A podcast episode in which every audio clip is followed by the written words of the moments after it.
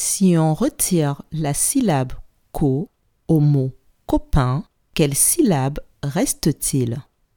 Je répète. Si on retire la syllabe co au mot copain, quelle syllabe reste-t-il?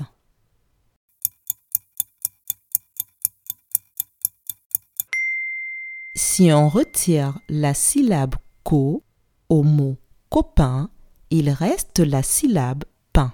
Bravo